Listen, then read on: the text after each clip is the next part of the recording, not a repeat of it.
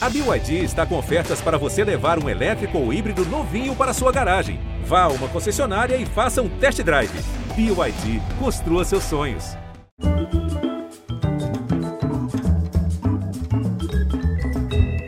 Olá. Hoje, primeiro eu quero falar de mim. De quantas vezes eu fui um brinquedo nas mãos dele. E de como ele entendia as coisas que eu dizia que tanta gente fazia não entender. Como quem diz que não entende história em que sapo vira príncipe. Pois bem, por falar em sapo e príncipe, chegou a hora do meu anúncio. A gente meio que se desencontrou. Quando você chegou, eu já tinha ido. Mas é como se a gente tivesse brincado juntos, porque brincamos a mesma brincadeira no mesmo jardim. No jardim em que deitei algumas sementes e você veio a florescer, a desabrochar lindão, exuberante. Nesse jardim, a que todo mundo gosta de assistir para experimentar o gosto de um ódio sem consequências aparentes, você foi plantar a ideia do perdão. Não é pouca coisa, não. Foi como o super-homem perdoar a Kryptonita. E assim, com os superpoderes do perdão, onde tantos buscam fama, fortuna e tantos outros nomes da ilusão, você encontrou no BBB a salvação. Por isso, agora, aqui, eu tenho que anunciar. Gil do Vigor, você está iluminado!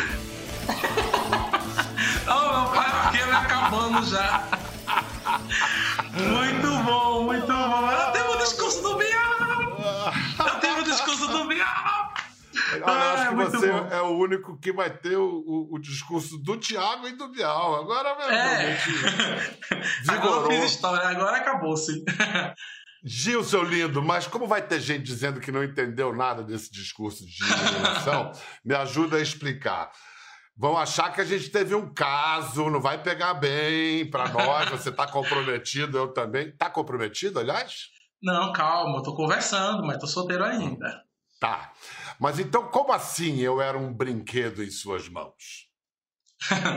é, então, durante muito tempo eu sempre fui fã do Big Brother, né? E especificamente de como funcionava. Eu achava que eu era eu tinha o poder de ser Pedro Bial. Eu sempre me inspirei nos teus discursos para brincar com meus brinquedos e me achava, de fato, no, no poder, no direito de, dentro dos meus brinquedos, fazer discursos e, e guiar aquele jogo que eu criava, porque eu achava extremamente interessante. Então, jurava que eu era Pedro Bial, eu tentava criar os discursos, mas assim, não tinha essa desenvoltura, mas eu tentava. Olha, eu acho que você treinou muito bem, viu? E essa história de sapo e príncipe, quando você foi sapo e como você virou príncipe? Eu acho que eu fui sapo durante muito tempo, quando eu não entendia o meu valor que existia, quando eu não me aceitava, quando eu não tinha orgulho de ser quem eu sou quando eu entendo isso, quando eu valorizo isso e quando eu coloco para fora, eu aceito quem eu sou, aí o príncipe ele apareceu. Eu estou falando também de coisas que não só ficaram aparentes no programa, mas que estão aparentes no livro que você estão descritas, escritas no livro que você está lançando.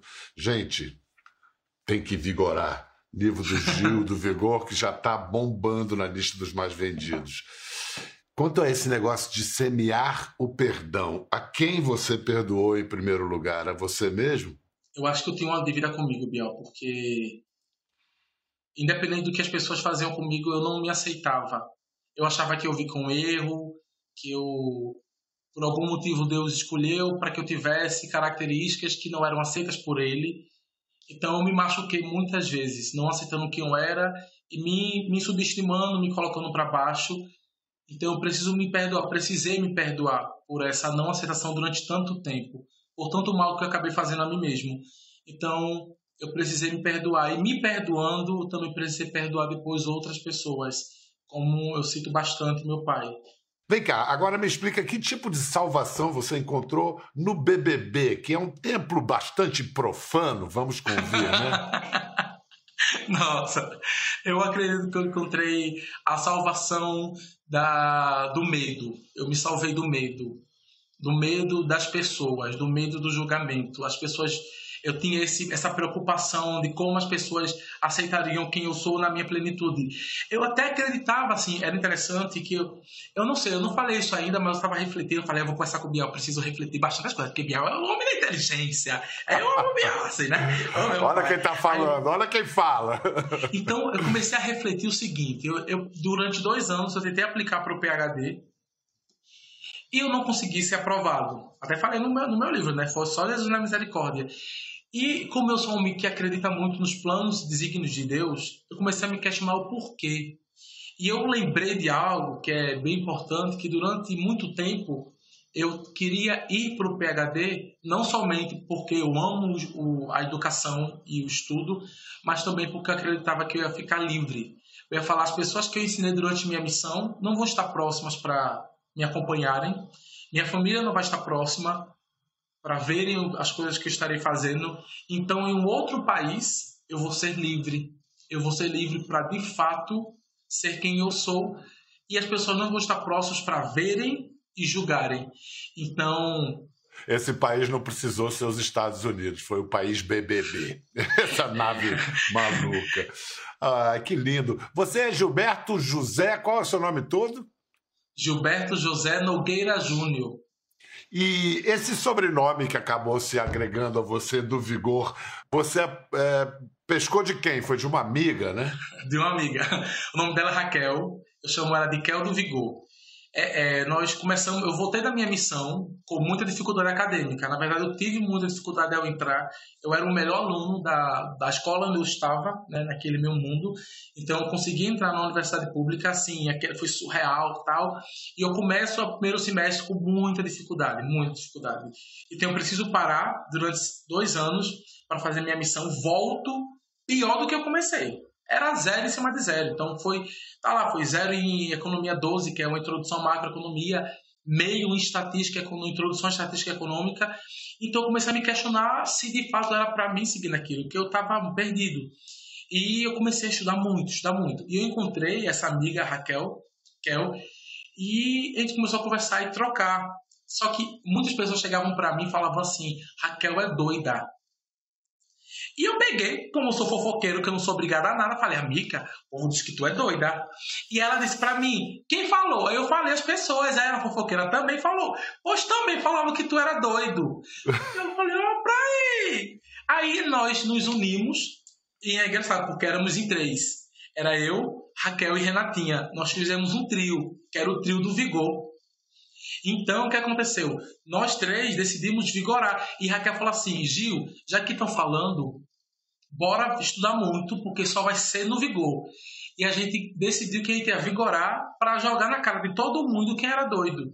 Ia ser doido tirando 10. E nós tiramos 10. Que exemplo, né? Você contar essa história da superação pela educação, de Puxa, isso no BBB, que barato, que, que... Vem cá, estamos em junho, mês em que se celebra a visibilidade LGBTQIA+. Você é, se tornou um expoente da causa.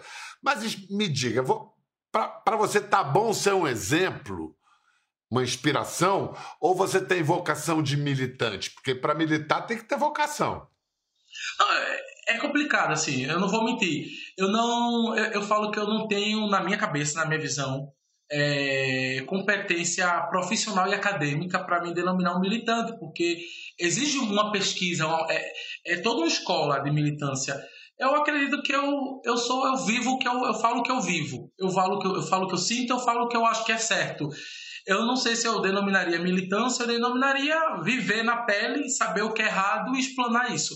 E eu não, não me contento só em ser um, um exemplo, eu, eu, me contento em continuar falando aquilo que eu acho que é certo, porque eu acredito que eu agora eu recebi uma voz e, tem, e eu durante muito tempo, Bial, eu quis gritar. E eu ia berrava, berrava e ninguém ouvia. E eu sei que assim como eu, outros também, sabe, gritam muito, gritam demais. Então, meu papel é fazer com que vozes feitas a minha sejam ouvidas com mais frequência e mais vigor. E olha, agora você pode sussurrar que te escutam. Tá todo mundo ouvindo. Quem quiser ouvir os sussurros, os cochichos e minúcias da história do Júlio Vigor, tem que vigorar, acaba de ser lançado. E você, Gil, você escreveu meio a jato. Você escreveu tão rápido assim porque a história estava madurinha, saiu fácil? Na igreja mormon, eu sonhava ser profeta. E todo profeta, ele é ensinado a registrar, a escrever. Todo profeta mormon tem um livro. Então, fala, você é profeta também, então eu preciso ter coisas escritas sobre mim. Quando eu saio do Big Brother, eu falo, caramba, e tem a oportunidade de falar assim, Gil, dá para fazer sua história. Eu falei, eu tenho muita coisa já escrita, então dá para incorporar o Big Brother. Você vê que é um texto bem simples, assim, que foi bem rápido, mas assim, acadêmico escreve muito rápido. Eu tinha bastante coisa, eu incorporei o Big Brother, eu tive muita ajuda também do, do editor, que me É, eu quero falar do, do editor do Gil, que é um querido amigo, é o anjo da guarda da Rita Lee e tá agora também anjo da guarda do Gil do Vigor, ah. que é Guilherme Samora, meu é. amado amigo Guilherme. É, ele é maravilhoso, ele me ajudou muito. Falei, amigo, me ajuda, não me aí, viu? Olha, porque foi pá. E eu fiquei muito, muito contente, porque tinha muitas histórias feitas, eu falei, relatei é, a parte da minha mãe, uma parte muito íntima que ela quis relatar sobre, que me tocou muito. E minha mãe, para mim, é um exemplo, sabe? E ela nunca escondeu de mim e das minhas irmãs tudo que ela precisou passar para conseguir nos criar, para nos sustentar. Tem duas coisas que me impressionaram muito na Jacira, na sua mãe é, a sabedoria dela na sua criação e essa garra, né, sem limites. Então, primeiro, fala da garra dela. O que, que ela precisou fazer e fez para garantir comida e teto para você e para suas irmãs? São duas irmãs, né? Sim, são duas irmãs. Minha mãe já precisou fazer muita coisa. E uma dessas coisas é, de fato, se sujeitar a se envolver com pessoas para, de fato, conseguir trazer comida para dentro de casa. E isso me dói muito, porque nós sabíamos, minha mãe nunca escondeu, minha mãe sempre foi muito aberta comigo, com minhas irmãs, e ela falava: Eu faço isso para que vocês possam estudar. Então valorize o que eu estou fazendo. E doía muito. Minha mãe trabalhou em escola e isso não, não, nem, não relatei no livro, mas ela pegava merenda da escola para a gente comer também. Então, quando ela não conseguia, ela chamava a gente, a gente ia com ela para a escola, a gente partilhava da merenda da escola dela quando a nossa escola estava em greve. Eu morava em Jabotão, ela trabalhava em Recife. Durante muito tempo ela foi merendeira em Recife.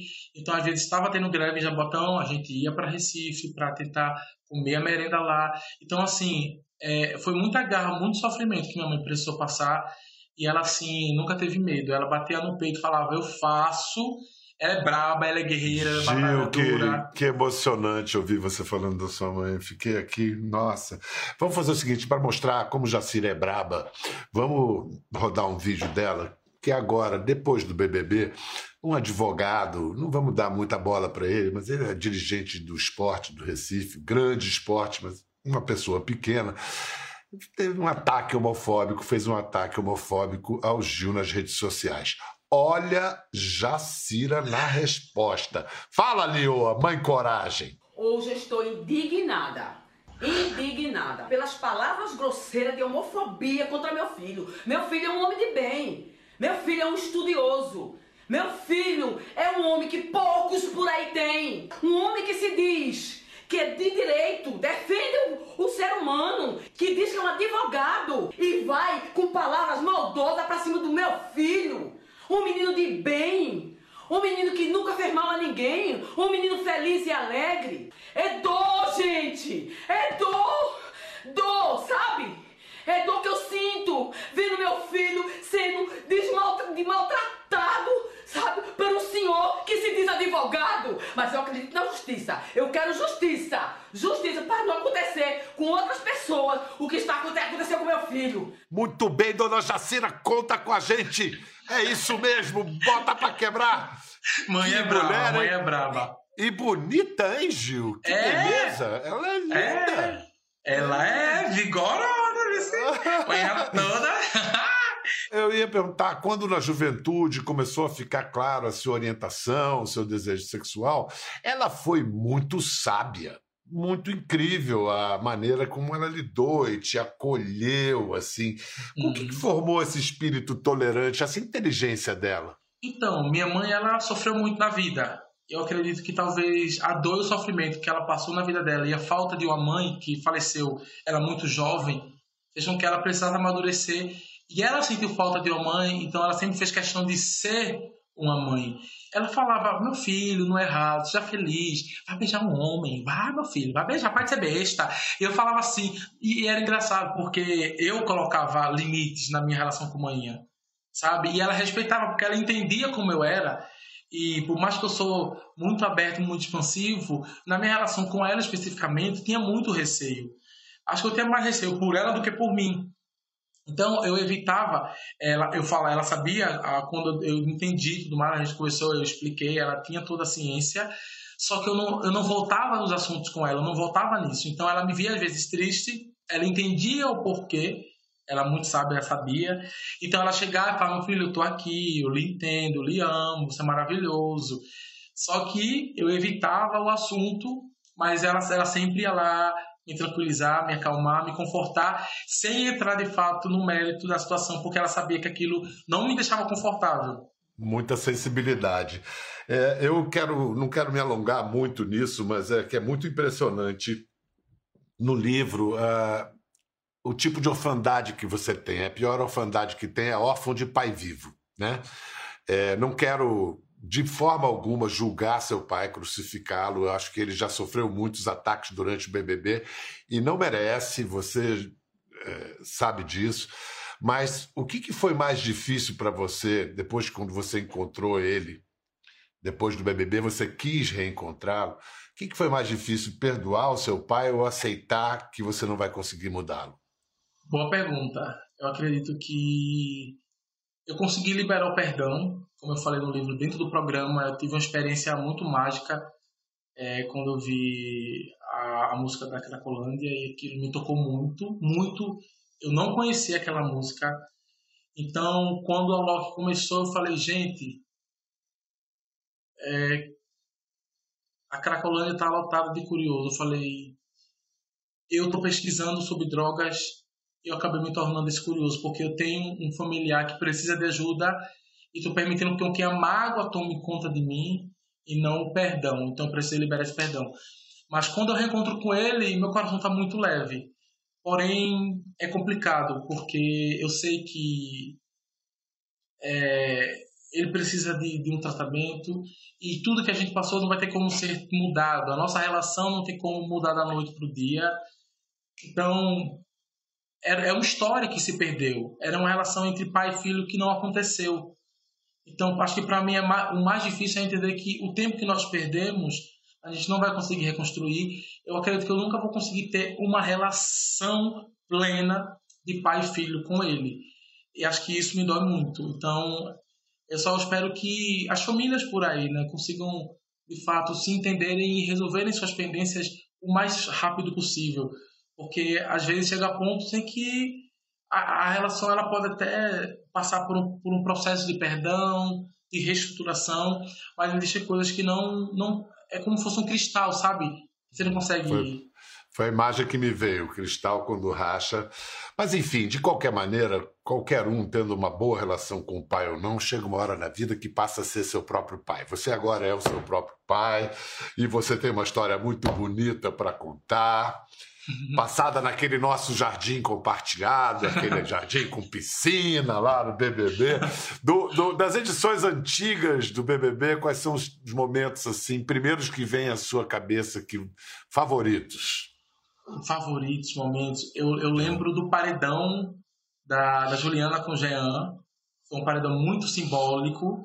Primeiro a virada paredão. que teve 70%, o Jean estava é. para sair, teve uma virada e você falando, ai, ficava, e, aquilo dali para mim foi extremamente simbólico, assim, eu lembro com, com muito carinho. Aconteceu algo absolutamente inédito nesse paredão do Big Brother Brasil, que não aconteceu em, em cinco edições.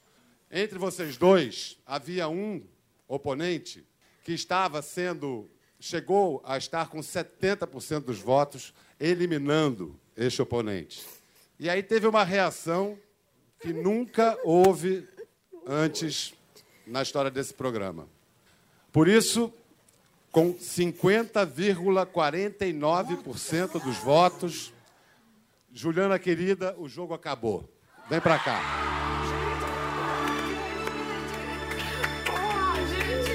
Aquele fato de, do Jean sair é, corajosamente decretando, declarando a sua orientação, uhum. aquilo deve ter sido um tremendo alento para você. Quantos anos você uhum. tinha? 2005? Era um menino, né, cara? Você tá com 30 e 21, 2006. É, 14 é, anos. Que, é, exatamente, é. foi no período, com 14, 15 é, anos, como eu falo no é, livro. Foi exatamente o período em que eu me aceitei, me entendi. Porque foi muito, muito chocante para mim. Ele chega lá e pá, e falou, oh, gente, ele falou. Aí eu fiquei assim em choque de fato. Voto no Jean. Jean? Vou votar no Jean. Olha, eu sabia que eu seria o alvo preferencial na casa. Eu acho que pela questão por eu ser gay, não. por eu. É, enfim. Pra mim foi um momento muito marcante, assim, muito simbólico. E um outro momento foi o da Pink, na final. Que. Tu falava, tu, tu falava muito na cara. Eu adorava isso. é, é, a Pink volta na final e você fala assim, ela tá aqui fora, mas deveria estar tá aí dentro. E chama Pink pro palco da final. Eu fiquei, ah! Porque a gente, é, infelizmente, conseguiram colocar o Jean e a Pink no paredão naquele, naquele momento e tudo mais. Uhum. Mas é, é, esse momento me, me vem muito à Gente, mente, que, sabe? Que memória sua. Vem cá, vamos lá. Agora vamos fazer, é, brincar de lembrar a tua participação incrível. Bom, tem que começar pelo beijão com o Lucas, que pô, fez história. Vamos ver. Se tu quer me pegar, então levanta e me pega.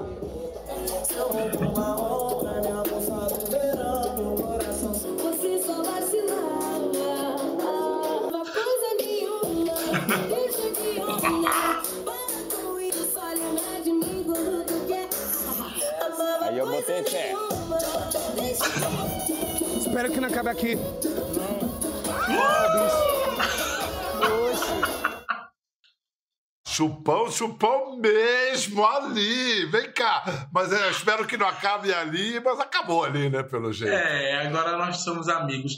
Vem cá assim, uhum. é, é, só, é só ele chegar perto que eu fico nervoso, né?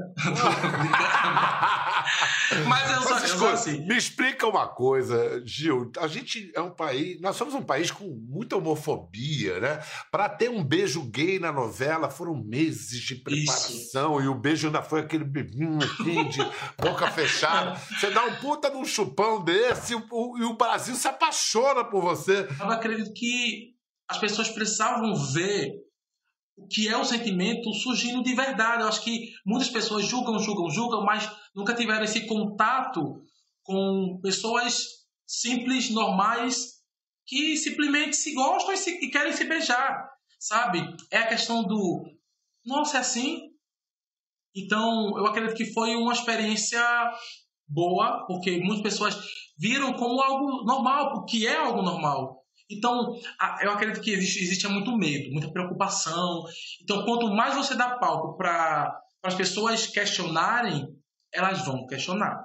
Então, acho que a gente precisa chegar e falar assim, gente, é assim. E o Brasil, Bial, eu vejo como um país de pessoas que têm muito amor no coração. O Brasil é um país amoroso. Entendeu? Só que a gente fica perdido porque tem muitas pessoas que usam o, a, nossa sensibilidade, o nosso carinho, a, a quantidade de esperança que a gente procura para nos enganar, para trazer ideias que são obsoletas, que são erradas, que são, enfim. Então, começam a usar a carência do povo brasileiro, já falei isso em, outro, em outros momentos, brasileiro ele, tá, ele às vezes procura o salvador da pátria, ele procura alguém para resolver todos os seus problemas. E não existe essa pessoa, mas existem pessoas mais, intencionadas que usam essa fragilidade do brasileiro para se aproveitar.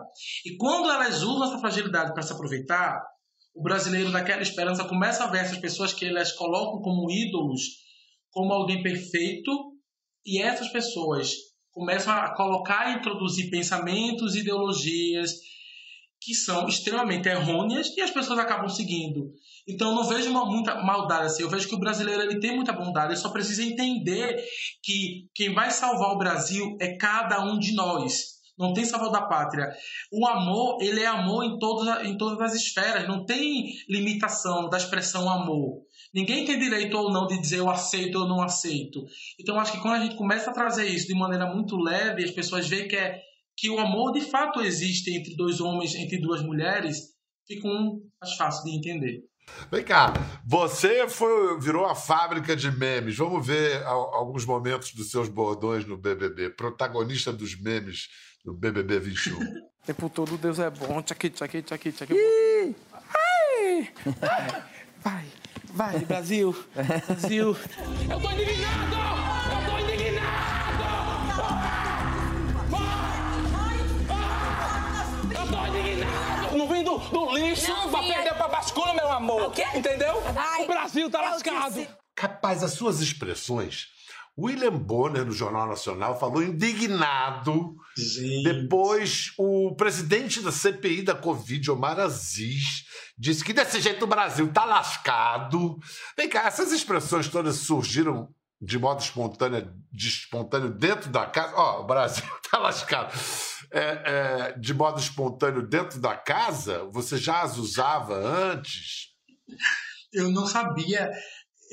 É porque a cachaça entra, né? A verdade sai. E aí eu tava lá, o Brasil tá lascado.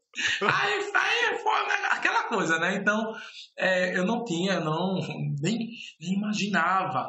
Era, era engraçado, porque o Vigor já era o que me acompanhava. Então, eu imaginava assim, que o Gil do Vigor, de alguma forma, ficaria o Vigor marcado, porque era algo que me acompanhava aqui fora, me marcou dentro da casa também. Mas, fora isso, de forma nenhuma. Cachorrado, o Brasil tá lascado. Eu saí, o Brasil tá lascado. Eu falei. Hum? Eu, fiquei, eu saí. É engraçado porque as pessoas começam a usar os memes e eu não sabia que era comigo. E eu falei, o Brasil tá lascado. Eu falei, o que é que tá acontecendo? Todo mundo, o Brasil tá lascado. Eu digo, uhum. sim.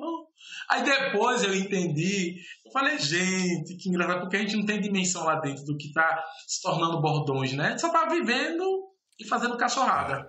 Olha só, se o Brasil tá lascado, a história do Gil é, um, é uma provas que dá para deslascar. Então, cara, você tá com um contrato, virou artista, tá bombando, cheio de. Né, no meio do, do brilho e do brilhareco das celebridades e tal. Afinal, quando você vai, você vai fazer a Bolsa PHD, o que você vai fazer da sua vida agora, Gil? Eu amo a academia, Bial. Eu, eu, eu jamais largaria os meus estudos por nada. Um milhão, dois, cem, duzentos milhões eu não largaria. Eu posso ir para Deve e ser jubilado. Um, sei lá, reprovar esse PIN, o povo dizer, não quero tudo não, peste, volta para o Brasil.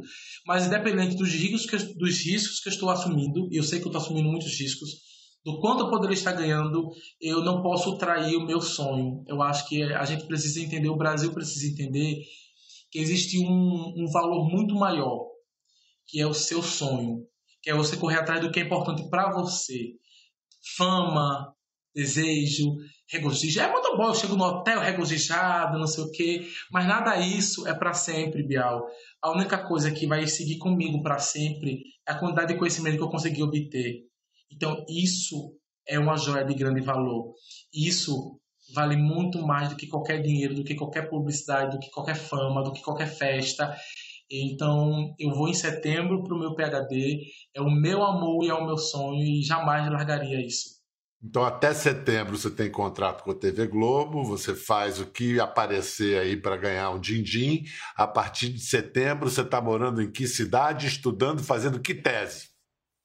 Ok, tô, é, a partir de setembro eu estou morando em Davis, na Califórnia. É, uh!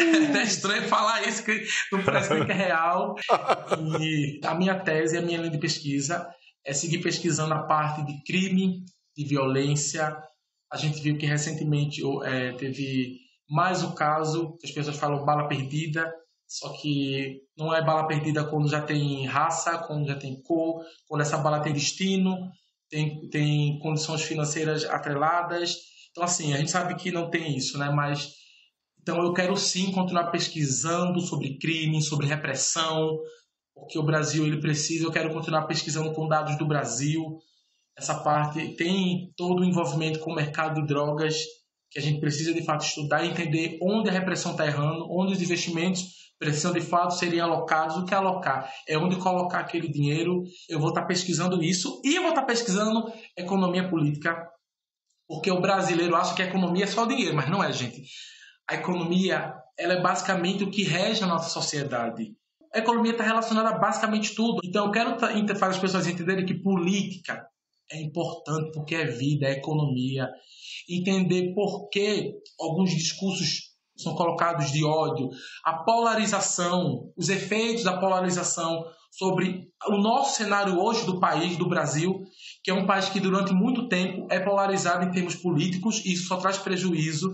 Então, assim, eu vou estar pesquisando economia política, crime, repressão e drogas para poder, de fato, trazer resultados que possam ajudar o Brasil a melhorar, a ficar menos lascado.